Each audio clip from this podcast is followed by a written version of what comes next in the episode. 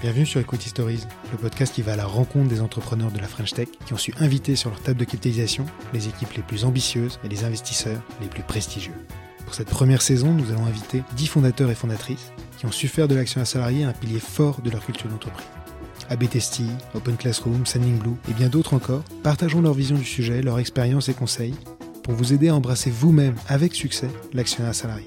Pour ce nouvel épisode, je suis ravi de recevoir Grégoire Gambato, le fondateur de Germinal. Germinal est une solution de formation en ligne au gros hacking.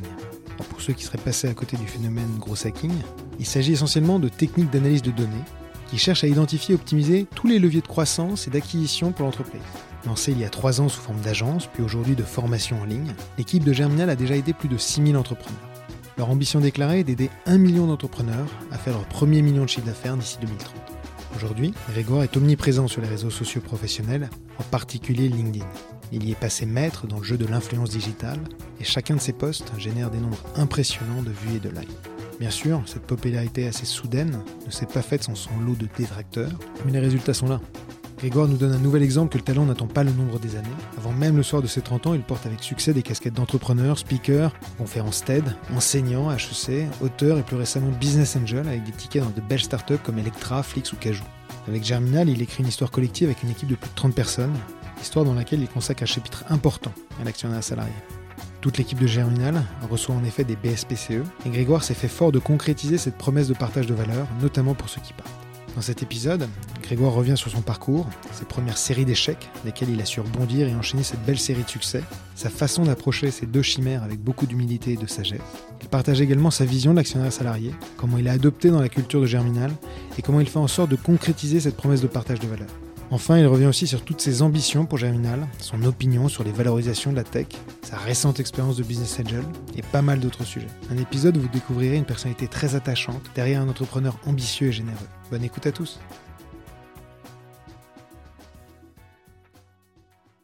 Salut Grégoire, merci beaucoup d'avoir accepté notre invitation sur Equity Stories. Comme beaucoup, je pense, je t'ai découvert avant tout comme un gros influenceur sur LinkedIn. Mais quand vous avez adopté Equify pour Germinal, j'ai découvert que tu avais déjà pas mal de casquettes un investisseur, un philanthropiste et enfin un auteur à succès. Et peut-être même un one-man show, si on annonce les quelques conférences TEDx que tu as faites. Donc déjà, vraiment un très riche parcours. Est-ce que tu peux revenir sur le tout début de ta carrière, qui je pense est vraiment très riche en, petites leçons? Bah déjà, merci beaucoup. C'est très élogieux comme. Euh, donc, je, je, suis tout rouge, mais euh, c'est l'intérêt du podcast, c'est que personne ne le voit. Euh, du coup, bah, moi, j'ai fait un master. En fait, j'ai planté mes, mes, concours euh, de classe prépa. Du coup, je suis parti à la fac de droit, en droit des affaires. Et en fait, j'ai essayé de monter une boîte pour mon master 1. Ça a planté. Une deuxième boîte pour mon master 2. Ça a planté. Du coup, à la fin de mon master, bah, je suis allé bosser dans un espace de coworking. Donc, je bossais pour l'espace. Je n'étais pas, pas un coworker. Je gérais l'espace. La moitié de mon temps, je gérais l'espace, les factures, les chaises, le café, euh, nettoyer le frigo, etc. Et l'autre moitié de mon temps, Mathieu m'avait fait confiance et m'avait dit, le gérant, bah, en fait, tu développes une activité qui génère du cash. Et du coup, j'avais lancé des formations growth hacking et un accélérateur de startup au sein de l'espace de coworking sans argent. Hein, je... Alors, j'avais une autorité de l'espace qui m'aidait beaucoup. Et du coup, j'avais essayé de monétiser ça, etc. Et j'avais commencé à faire un, peu de. Bah, fait... J'avais généré pas mal de chiffre d'affaires, je crois 50 ou 60 000 euros de chiffre d'affaires sur l'année, ce qui était plutôt très cool pour un, espace de 350 mètres carrés. Donc, c'était pas, c'était pas WeWork. Hein. C'était un, un, bel espace. Il existe toujours d'ailleurs. Il est très cool. je suis allé une fois justement à Weekend Ski. Et donc, du coup, après ça, j'ai voulu monter ma boîte. Et là, j'ai rencontré Benjamin et Paco et on s'est lancé. Au début, on était en mode agence. Euh, à notre grande surprise, ça a vraiment hyper bien marché. Première année, on a fait un million de chiffre d'affaires. Donc direct agence de growth, quoi. Ouais, exactement. Euh, alors nous, on ne disait pas qu'on était une agence de growth parce qu'on voulait absolument pas être une agence de growth. Mmh. Parce qu'on trouvait que les agences de growth, les agences de market, ils étaient nuls. Donc on a dit, on va réinventer le truc. Bon, à la fin, en fait, on a fait une agence de growth, nouvelle génération. Hein. On a fait une agence. Hein. Et au bout de deux ans, on a décidé de pivoter et on est parti sur la formation en ligne. Et là, on a terminé notre pivot et en fait, on a développé notre propre LMS. Donc euh, en gros, une plateforme de, gestion des cours. Et on met nous-mêmes nos propres cours. Donc en gros, on a développé toute notre techno pour ce qu'on appelle de l'adaptive learning, c'est-à-dire en fait un cours qui s'adapte. Euh, on sort la bêta aujourd'hui. En fait, en gros, en fonction de ton niveau, de tes habilités et de tes résultats, de tes expérimentations, on te donne des cours différents les uns des autres. C'est-à-dire que deux personnes qui n'ont pas les mêmes résultats ne verront pas les mêmes cours n'auront pas les mêmes actions à faire en fonction. On a lancé la bêta aujourd'hui. Avant, on, faisait des cours classiques. C'est très très récemment qu'on a développé notre plateforme parce qu'on était limité. Et là, voilà, on se lance. J'espère que ça a bien marché. Et sinon, bah, depuis qu'on s'est mis à lancer de la formation, on a dû vendre pour à peu près 1,5 million d'euros de formation sur la première année euh, avec l'antichambre, du coup, qui était en V1 et que là passe en V2. On espère faire beaucoup plus et notre objectif, c'est d'aider un million d'entrepreneurs à vivre de leur passion. Pour certains, euh, bah, ce sera faire 50 000 euros par an, 100 000 euros par an. Pour d'autres, ce sera faire 3, 4, 5, 10, 50 millions. On a vraiment envie d'aider des gens à se lancer et à vivre, à vivre leurs rêves et à monter une boîte qui leur ressemble. Voilà, c'est un petit peu notre objectif. Et pourquoi est-ce qu'on pense qu'on peut y arriver? Parce que je pense qu'en fait, si tu accompagnes suffisamment d'entrepreneurs, tu te rends compte qu'il y a des patterns et qu'en fait, dans tous les business, il y a des règles et que si les gens suivaient ces règles, on aurait un taux de succès de l'entrepreneuriat qui serait beaucoup, beaucoup, beaucoup plus élevé. Mais aujourd'hui, c'est assez difficile. Et nous, je pense qu'on a craqué quelques trucs en accompagnant près de 400 boîtes en mode service avant. Mais aujourd'hui, c'est ça, exactement. Parce que là, service, par contre. Bah, ouais, mais c'est ça. Donc là, tu nous pitches un peu Germinal. Et c'est vrai que malgré votre courte vie, vous avez déjà accompagné donc, euh, une centaine de, boîtes, euh, mais de façon avec des, des, très beaux logos. Déjà formé plus de 6000 personnes. Et ça, c'était donc la version de l'antichambre. Et euh, donc, on, imagine qu'il y en a encore plus qui vont euh, venir sur la, la, V2, du moins, c'est ce qu'on ce qu'on souhaite. Et alors, moi, je t'ai connu, comme beaucoup, hein, via LinkedIn, parce que tu es probablement la personne la plus influente que je connaisse euh, sur LinkedIn. Tu es entre Mbappé, qui a 1500 followers, et Macron, avec ses 2 millions, toi, avec tes 100, quasi 100 000. Le moindre de tes posts, il y a plus de 800 likes en 3 minutes. C'est assez, assez bluffant. En tout cas, nous, on essaie de, sur Equify de faire des posts aussi à succès. Si on a 1% de ton succès, on est content. Comment t'es arrivé à maîtriser autant aussi bien les codes de LinkedIn et comment t'es tombé là-dedans? Alors, bon, LinkedIn, t'exagères un petit peu, 800 likes en 3 minutes, mais ouais, en moyenne, j'arrive à avoir entre 500 et 1000 likes par post. Et en moyenne, sur une année, je fais entre 25 et 30 millions d'impressions de mes posts, ce qui est plutôt cool en effet. Et là, et Graal du Graal, c'est maintenant, c'est toi qui formes les gens de LinkedIn. Ouais, c'est ça, c'était hyper cool. Bah, en fait, c'est les gens de LinkedIn, c'est comme les développeurs de jeux vidéo. Ils demandent toujours aux top players euh, de leur. Euh, les développeurs, ils demandent aux meilleurs joueurs de leur expliquer comment ils utilisent le jeu. Ouais, bien sûr. Et eux, c'est la même chose parce qu'ils développent la plateforme, etc. Ils ont, besoin de rester à jour. Et d'ailleurs, j'avais pas un très bon a priori sur les équipes de LinkedIn et les gens étaient ouf. Genre vraiment, j'étais en mode waouh. Je pensais que le réseau était en mode avec une équipe un peu. Bah non, non, non. Les gens sont hyper dynamiques. Ils m'ont posé plein de questions sur les fonctionnalités que j'utilisais, que j'utilisais pas. Ils m'ont donné un petit peu des, un point de vue sur ce qu'ils allaient développer, ce qui était en cours. Franchement, si, en tout cas, leur équipe France, euh, j'étais assez bluffé. Mais comment t'es tombé dedans, là, justement? En fait, au début, je faisais un post par semaine. Donc, j'avais, j'avais réussi à faire un post un peu viral qui avait bien marché où je disais que j'avais loupé mes concours HEC et que 8 ans après avoir loupé mes concours HEC, j'ai donné mon premier cours HEC. Et euh, c'était un peu le Graal pour moi. Euh, j'ai pu dire à mon, enfin, à mon beau-père que.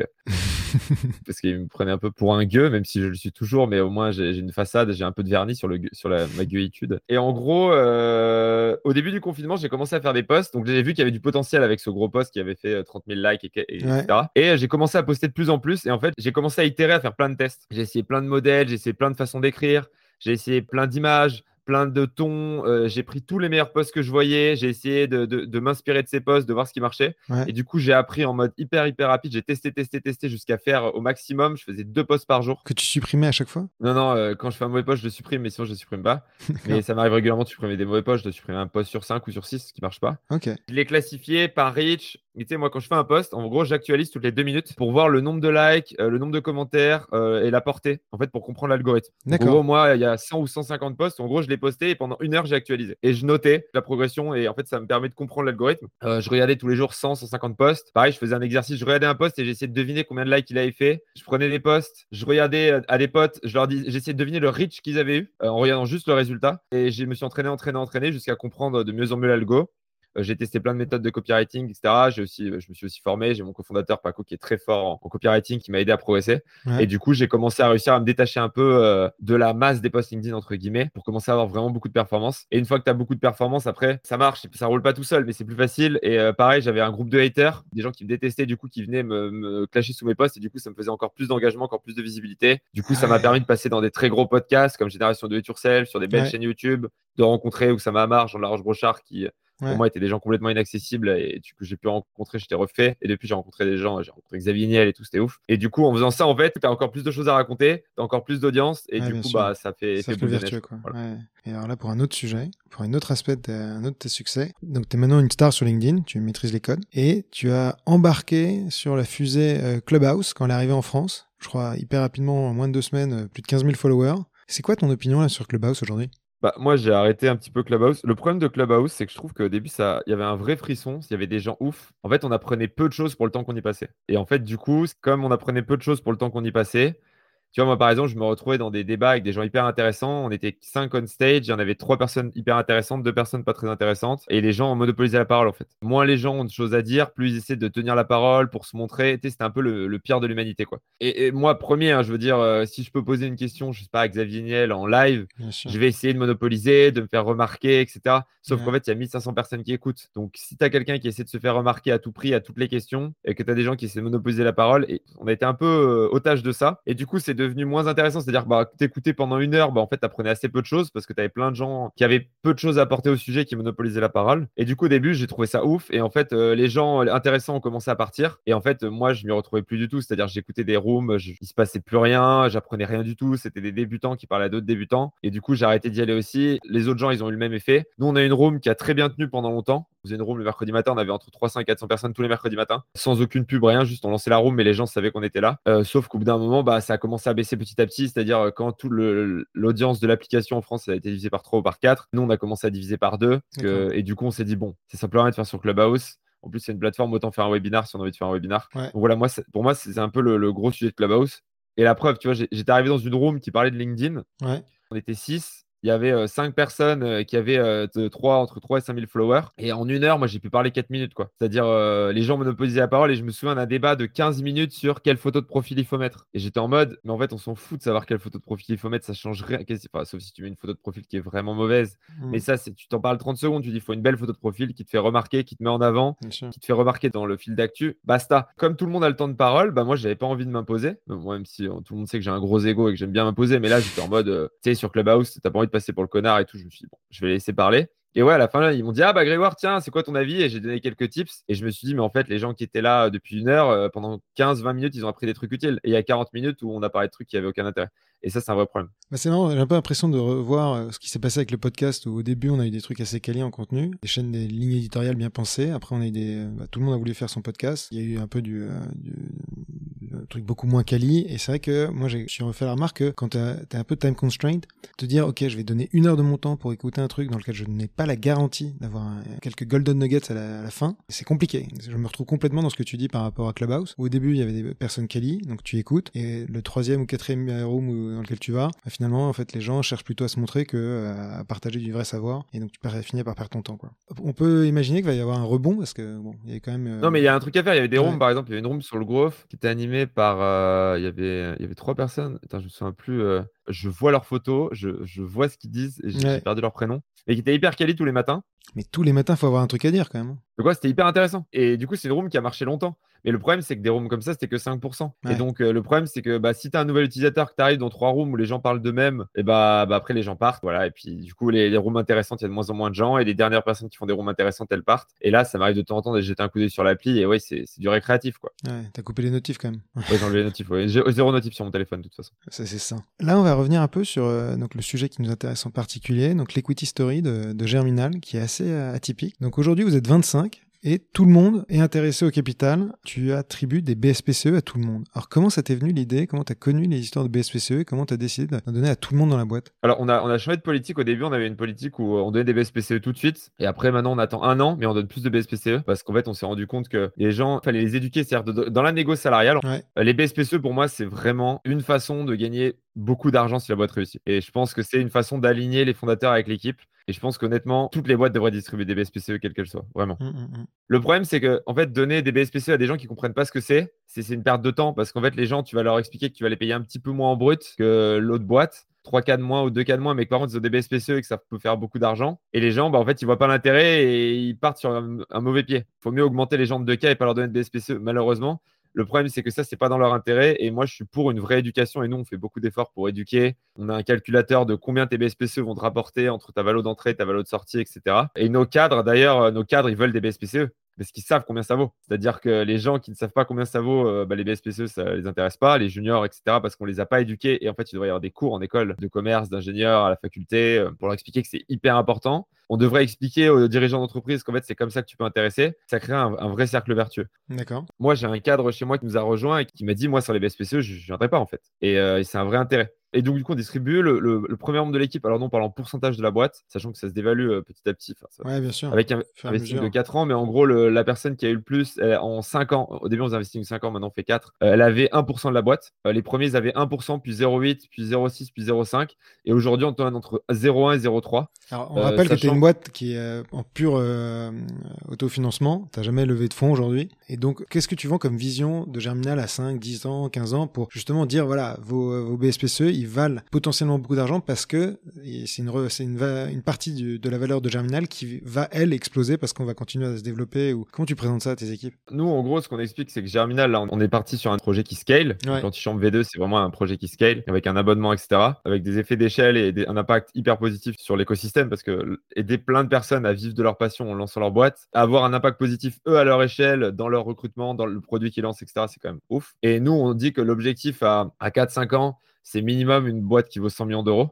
Et l'objectif à terme, c'est d'avoir une boîte qui vaut 10 milliards. Ce sera pas moins que ça. Et moi, si à un moment je me rends compte que c'est moins que ça, je quitterai l'entreprise ou euh, je vendrai mes parts ou je ne sais quoi. Mais en tout cas, on n'est pas venu là pour faire moins. C'est quelque chose qu'on explique à l'équipe. Même si là, comme on a pivoté au début, quand on avait une vision agence, on se disait, ah, on va faire une boîte avec 200 euh, salariés, ça va être incroyable et on fera 20 millions.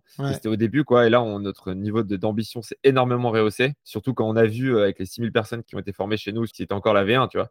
C'était quand même une solution qui est bien dégradée par rapport à ce qu'on propose aujourd'hui aujourd'hui. Et ces gens-là, ils nous ont envoyé des messages en disant bah, ça, ça a changé ma vie. Quoi. On se dit on est qu'au tout, tout, tout début. Et on se rend compte que dans le monde des EdTech, euh, des boîtes qui innovent dans l'éducation, franchement, le niveau, il est très faible. Moi, j'ai parlé à un fonds d'investissement, parce qu'on parle toujours avec des fonds même si nous on va être autofinancé. Le mec m'a dit, mais en fait, ce que vous proposez, j'ai jamais vu un deck comme ça, quoi. Et en plus, vous faites déjà du revenu. Il dit, j'ai des super beaux projets de boîtes qui m'expliquent qu'ils vont révolutionner euh, le monde de l'éducation. Ils ont vendu trois formations, quoi. Il dit, vous en avez vendu 6000. Donc, euh, il y, a, un truc, il y a une excitation et, euh, autour du projet. Et, et, nous, on veut le faire ressentir à l'équipe et on veut leur faire ressentir que du coup, leur part, elles vaudront potentiellement beaucoup, beaucoup d'argent. Nous, là, il y a beaucoup de gens qui sont partis suite au pivot, mais tu vois, qui sont partis au bout d'un an, au bout d'un an et demi, et on leur a fait des chèques entre 5 et 15 000 euros. Alors justement, tu devances une de mes questions, c'est là pour faire vivre ton plan. Donc tu nous as parlé d'un vesting de 4 ans. Il y a une grande particularité dans ton plan, c'est que quand les gens partent, il y a un engagement de votre part aujourd'hui de racheter leur BSPCE. C'est ça. Alors, c'est un, un, engagement qui est, euh, qui est oral. Et on a racheté à toutes les personnes qui sont parties. Donc, euh, les gens se rendent compte qu'on n'est pas là pour les fumer. Hein. C'est les, les cofondateurs qui rachètent directement aux gens qui partent. Donc, les gens, du coup, ils, ont, ils déboursent de l'argent, mais instantanément, on les paye. Ça leur permet de faire des chèques. Ouais, le plus petit, je crois, ça a été 1100 euros.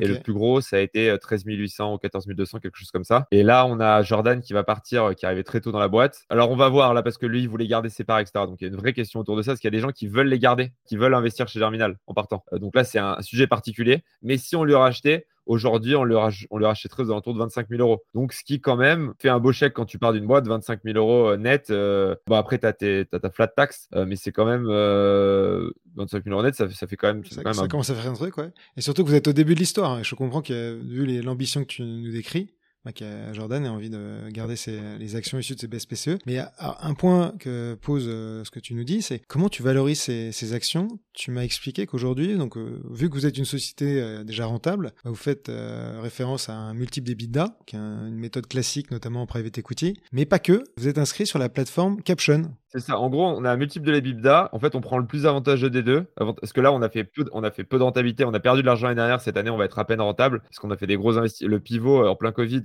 Ouais, bien sûr. Déjà qu'on ait réussi à faire, on a fait une toute petite croissance. On a fait 30 ou 40% de croissance cette année. On avait des plans beaucoup plus. Mais du coup, on a fait. Pivot n'était pas prévu. Donc, on a fait pivot vers la formation. Plus euh, Covid. Bon, faire 30-40% de croissance et finir par gagner de l'argent à la fin de l'année pour une boîte autofinancée, c'est quand même plutôt cool. Carrément. Même si on va finir à 2,7 millions, 2,8 millions. On visait plutôt 4 millions de chiffre d'affaires. D'accord. C'est une grosse déception je le cache pas. Et là, on a des gros objectifs à la rentrée avec, euh, avec la V2. Mais bon, c'est déjà pas mal, on va pas se plaindre. Et oui, donc la valorisation, c'est soit le multiple de l'EBITDA. En gros, on fait entre x8 et x10 sur les l'EBITDA. Donc ça, c'est des indicateurs que nous ont donné des boîtes, des fonds qui nous ont approchés pour nous racheter. On dit voilà, on est prêt à vous racheter à tel montant, etc. Soit sur Caption, c'est des investisseurs qui disent je, suis prêt à acheter à tel prix. Et aujourd'hui, on a eu des, des offres de rachat de parts fermes à 4 millions. À 4 millions pour la boîte, quoi. Sur une base de 4 millions la boîte, ok. Sur une base de 4 millions. Ce qui est euh, un montant qui n'est pas extrêmement élevé, mais qui est le vrai, le vrai prix. Parce que souvent, quand tu lèves de l'argent, les VC vont rentrer, ils pourraient rentrer chez nous à 15 millions de valorisation. Sauf que entre ce que les VC sont prêts à mettre et ce que sont prêts à mettre des gens qui veulent te racheter ou qui veulent racheter des parts en sachant que tu es autofinancé, que tu ne feras pas de tour de table et qu'il n'y aura pas d'événement de liquidité,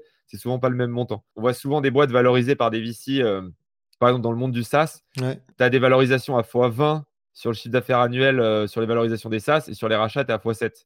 Parce que voilà, et donc du coup, on prend vraiment la valeur de rachat, on prend pas la valeur donnée par des investisseurs qui forcément seraient délirantes parce qu'en ce moment, euh, les, les VC ont des énormes valos. Par contre, les rachats, les valos, elles sont pas énormes, elles sont normales. Ce qu'on oublie souvent, c'est que souvent la valorisation n'est pas le point de départ de la négociation, mais plutôt le résultat d'un raisonnement où tu dis, OK, la boîte est là, de combien elle a besoin pour arriver là-bas?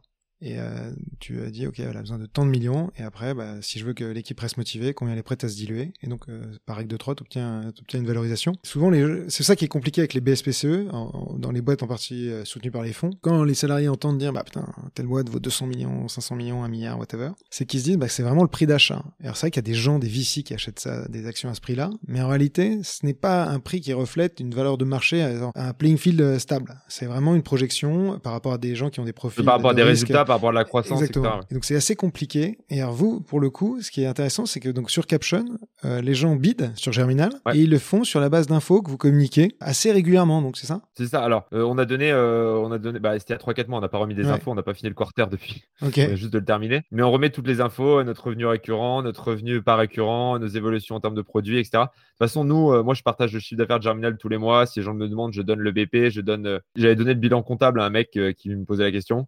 Donc nous, on est hyper transparent là-dessus. Ça permet d'évaluer. Voilà, c'est comme ça qu'on fait aujourd'hui et on trouve que c'est un système de valorisation qui est fair pour tout le monde. Et d'ailleurs, on a un de mes euh, cofondateurs qui va partir, là, Benjamin, de la boîte. On va l'annoncer. Euh... Enfin, c'est pas un secret. Hein. Euh, les gens qui me demandent, je le dis et ça se passe d'ailleurs. Ça s'est d'ailleurs très très bien passé avec, avec Ben euh, sur son départ, etc. Et là, pareil, on est parti sur une valo, euh, on est parti sur cette valo-là pour le rachat de ses parts. Une valo de 4 millions, Et on a fait une décote de 30% parce que c'était dans les statuts et parce que, bon, bah, racheter, euh, il faut quand même sortir 950 000 balles. c'est pas comme quand tu euh, rachètes 2 pour 1% de ta boîte. Quand tu dois racheter un tiers, c'est un peu compliqué. Et voilà, a priori, on partirait sur ces montants-là. Bon, je suis hyper transparent, hein, ça permet aussi aux auditeurs d'avoir des infos. mais voilà, nous aujourd'hui, on a ce montant-là et on, considère que c'est une valeur qui est fair. Et après, les gens, ils ont les moyens de contester ça s'ils veulent en justice ou avec un tiers indépendant, etc., dans nos, dans nos contrats. Mais aujourd'hui, tout le monde est très content. Les gens voient que c'est honnête. Et aujourd'hui, il y a une vraie discussion. moi, je parle des chiffres tous les mois avec la boîte. Je parle des pertes, de la croissance, de la valo.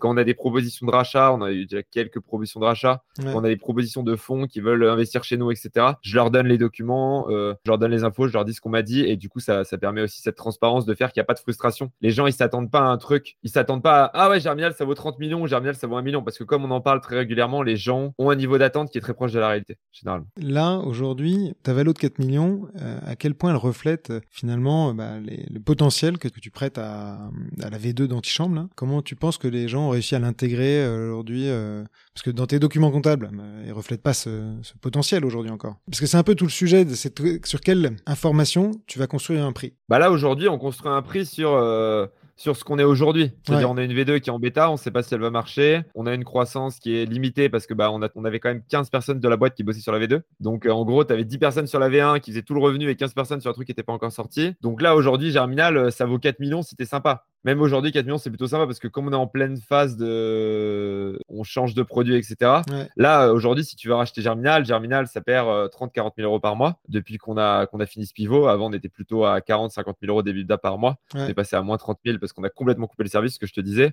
Il y a un pari, quoi. Ouais, on est dans une phase où c'est compliqué d'évaluer la boîte et on trouve que 4 millions, c'est sans doute un peu cher. Si aujourd'hui quelqu'un devait nous racheter maintenant, je pense qu'il nous rachèterait 2 millions, 2 millions 5 max. Si quelqu'un pensait que la boîte allait exploser avec la V2, il serait sans doute prêt peut-être à rentrer à 8, 9 millions de valo, en valo de VC ou 10 millions, tu vois. Euh, peut-être 15 si vraiment euh, il y a énormément d'argent sur le marché.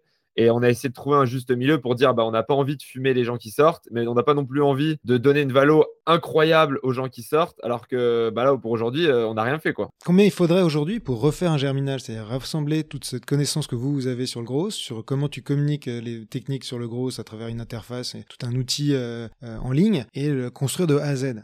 Ça, coûterait également un paquet. Et, ouais, ouais, c'est un paquet, mais c'est pas, pas plus de 4 millions. Tu vois. À mon avis, c'est plutôt 2 millions, 2 millions 5 à mon avis, honnêtement. Je sais pas, c'est difficile, c'est difficile. C'est l'art divinatoire de la, valorisation. C'est-à-dire que moi, aujourd'hui, je trouve que 4 millions, c'est une valo qui est très fair, qui est même un peu surévaluée, pour être transparent. Mais j'ai envie d'être fair avec les gens parce que j'ai pas envie qu'ils aient l'impression qu'on les ait plantés. Plus, ce serait, euh, ce serait un peu dans l'euphorie, quoi. Et moins, ce serait oublier qu'il y a du potentiel, tu vois. Mais bon, c'est compliqué. Si demain, donc là, tu sors la V2, dans une semaine, tu vois que les nombres d'inscriptions explosent, ou à l'inverse, le nombre Ouais, la valo de la boîte, elle peut, elle peut monter ou descendre. Exactement. Et de façon à une semaine près. Et c'est comme tu l'as dit, la, la valo, c'est vraiment un art divinatoire qui est hyper contextualisé. Ça dépend du moment, de l'information du moment, de la sensibilité des uns et des autres, des volontés euh, et des, des, caches disponibles. Donc euh, c'est vraiment très compliqué. Et c'est vrai que là-dessus, je trouve ça remarquable que vous fassiez autant d'efforts pour l'expliquer à vos équipes et rendre finalement une politique aussi transparente pour que finalement les BSPCE aient vraiment l'impact qu'ils sont censés avoir, à savoir aligner les intérêts et soutenir l'engagement des uns et des autres pour que la boîte finalement soit un succès. Quoi. Franchement, là-dessus,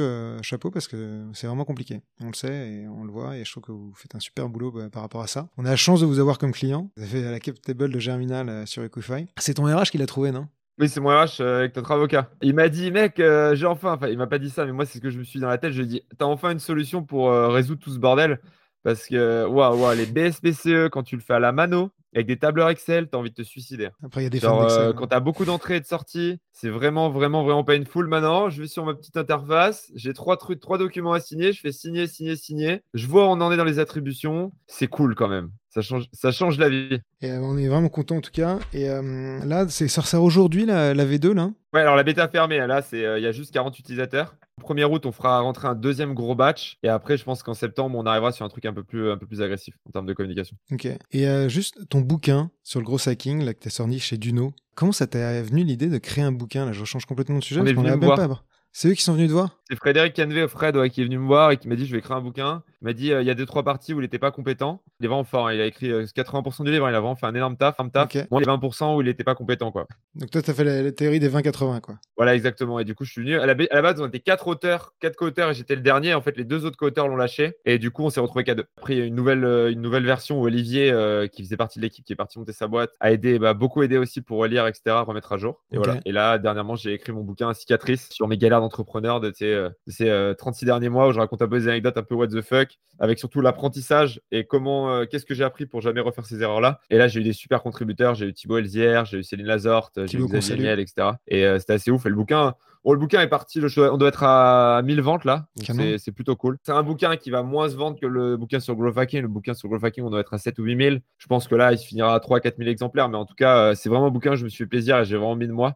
Et j'ai eu des super, super, super retours. J'étais vraiment très, très content. Deux dernières questions. S'il y a un jeune entrepreneur qui veut mettre en place des BSPCE chez lui, qu'est-ce que tu aurais comme principal conseil à lui donner? Principal conseil, c'est vraiment faire de la pédagogie. Si la personne en face de toi ne comprend pas l'intérêt des BSPCE, ça sert à rien de lui donner des BSPCE. Mais par contre, si tu arrives à lui faire comprendre l'intérêt, là, la personne, tu lui fais x2 quoi, sur, euh, sur ce qu'elle peut faire, sur euh, son drive, sur ses, euh, sur ses motivations, sur l'alignement. Si tu sens que la personne en face de toi, elle n'en a rien à faire, lui en donne pas. Faut pas donner de la confiture au cochon, entre guillemets, tu vois. Par contre, si tu à la convaincre, là, ça va vraiment faire la différence. Et là, vas-y à fond, quoi. Donc, euh, moi, je conseillerais aux jeunes entrepreneurs d'essayer de convaincre les gens, de comprendre l'intérêt, parce que ça peut apporter beaucoup de valeur aux gens, faire beaucoup de pédagogie. Et si tout le monde le fait, les gens, ils vont commencer à comprendre et ils vont commencer à en demander. Ça va vraiment se démocratiser en France beaucoup plus que ça, et pas juste dans les, euh, dans les scale-up qui lèvent énormément d'argent. Voilà, moi, c'est le conseil que j'ai donné sur les BSPCE. Et aussi, en BSPCE, il faut être raisonnable. Le capital, c'est le truc le plus euh, précieux qu'on a.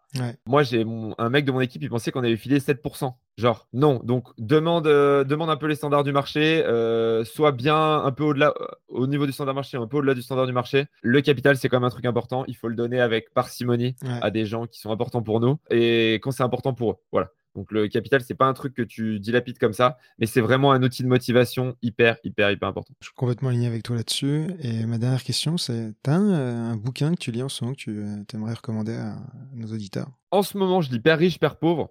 Ouais. Un classique, mais euh, très très classique le bouquin, mais je le trouve très bien parce qu'en fait moi j'ai un problème avec l'argent, donc du coup ça m'a.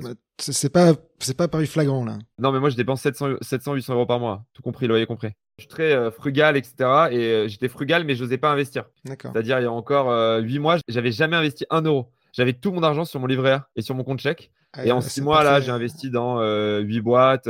Ah je vais être LP dans un fond. Bon, ok. finalement, tu me donnes encore 5 minutes. Justement, tu... comment c'est arrivé cette euh, nouvelle casquette de Business Angel? J'avais mis des tout petits tickets il y a 3-4 ans. Ok. De 2000 euros dans deux boîtes parce que j'y croyais à fond dans mon accélérateur. J'ai investi une fois il y a 6-8 mois, mais c'était vraiment parce que quelqu'un était venu me voir et que je me suis dit, OK, euh, mais vraiment, c'était les En gros, j'avais investi 9000 euros au total sur euh, les 100 000 euros que j'avais de compter. Quoi. Parce que comme je dépense rien, je mets de l'argent de côté. Hein, c'est facile. Hein. Depuis que j'ai 20 ans, je dépense rien. Donc, euh, et, je travaille depuis que j'ai 16 ans, l'été, etc. Et t'habites encore chez tes parents, quoi. Je suis en coloc, moi, à Grenoble, donc autant te dire que c'est pas très cher. À côté de l'hôtel de police, il y a des dealers en face de ma fenêtre. Tu les entends hurler quand la police arrive. Et ils ont des cris pour que. Tu sais, c'est les guetteurs sur les canapés là. Bref, des fois, ça te réveille un peu. C'est un peu chiant parce que des fois, ils hurlent en pleine nuit. T'es là, tais-toi, Mais du coup, ça coûte pas très cher là où je suis. Et là, euh, j'ai eu le déclic le 31 décembre. J'ai investi 15 000 euros en crypto. J'ai commencé à discuter investissement avec Pierre Entremont parce que, en fait, je suis de First, qui est un très, très, je trouve, un excellent euh, VC. Et en fait, il m'a fait rentrer dans son club de business angel. Il m'a un peu éduqué. J'ai trouvé ça hyper cool. Je m'y suis mis. J'ai fait un deal, deux deals. Et je me suis rendu compte qu'en fait, j'aimais ça et ça m'a débloqué. Donc là, j'ai investi encore plus en crypto. J'ai investi dans des actions. J'ai fait, euh, je sais jamais, 7 deals ou 8 deals depuis le début de l'année. Okay. Je sais pas parce que j'ai des deals qui sont pas encore signés. Les gens ont l'impression que j'ai des chiffres différents. C'est juste que j'ai des deals dans ma tête, ils sont faits, mais ils sont pas signés. Donc je sais jamais si je les mets ou pas. Et j'ai investi dans Cajou, j'ai investi dans Electra. Je sais pas si ils ont levé 15 millions en seed. J'ai investi, euh, j'ai investi dans Flex, j'ai investi dans Pongo, j'ai investi dans euh, Plume qui vient d'annoncer 2,2 millions pour aider les enfants de 8 à 12 ans à apprendre à écrire, à écrire des histoires et à prendre plaisir à écrire, etc. C'est via Pierre ou les gens viennent à toi maintenant Pas tous, mais pas mal via Pierre, pas tous. Et du coup, ça m'a débloqué et j'ai débloqué un peu mon rapport à l'argent. Je me suis mis à investir de façon hyper agressive. Et j'ai arrêté de me dire qu'il fallait que je garde mon argent sur mon livret ou sur mon compte chèque pour pas le perdre, pour garder mes économies. J'ai demandé à des gens des livres sur la finance et du coup, j'ai l'hyper riche, hyper pauvre. Et c'est marrant parce que j'ai déjà fait le, le, le mouvement. J'ai déjà un peu cassé mon problème avec l'argent. Tu sais, au début, moi, je me payais autant que la personne la moins bien payée dans ma boîte. Et sauf qu'au bout de trois ans, ça n'a un peu aucun sens de faire ça. Donc là, je me suis, on va s'augmenter notre salaire de façon raisonnable, mais pour avoir un prix qui est à peu près moyen, etc. Et voilà, et du coup, j'ai un peu débloqué. Et là, de lire ce bouquin, c'est un peu comprendre quels étaient mes blocages et je trouve intéressant. En français, c'était un peu l'impression d'être un demeuré, comme c'est traduit. Et je trouve ça cool. Euh, sinon, j'ai lu les bouquins de Ben Horowitz sont très bien. What You Do Is Who You Are, ça m'a vraiment fait un sur la culture. Ça m'a fait un choc quand je suis rentré de vacances. Je me souviens, j'ai mis en place plein d'actions. Euh, et sinon, Extreme Ownership que je recommande à fond. Si tu as des gens dont qui disent que c'est toujours la faute des autres, ou si toi tu penses que c'est la faute des autres et que c'est pas trop ta faute et que tu vraiment pas de chance, lis ce bouquin, ça met un coup de pied au cul. Et juste revenir sur ton expérience de billet, aujourd'hui tu leur vends quoi les, les boîtes que tu. Bon, j'imagine que c'est pas, pas que le chèque. Hein. Ouais. Influence, parce que moi je fais des petits chèques de 5K, donc ils s'en foutent de ma thune, autant dire je leur vends euh, le fait que je peux faire des posts LinkedIn sur eux. Et à chaque fois que j'investis dans une boîte, je fais un influenceur, quoi. Voilà. Et ça fait quand même 100, 150 000 de reach. Ouais, bien sûr. Donc, euh, quand je parle d'une boîte, euh, ils ont. C'est presque du média for equity, quoi. Ouais, et puis il y a du growth parce que bah, j'ai quand même aidé 400 boîtes à faire du growth. Donc, je leur donne des conseils sur le recrutement, sur le growth, etc.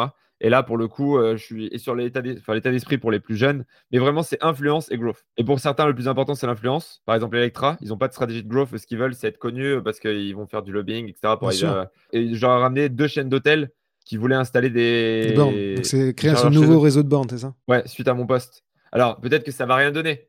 Mais le fait est qu'il y a plein de gens qui ont connu Electra suite à mon post LinkedIn. Et d'autres, c'est vraiment le growth. Par exemple, Pongo, c'est vraiment le growth qui intéresse. Pareil, Plume, c'est vraiment le growth.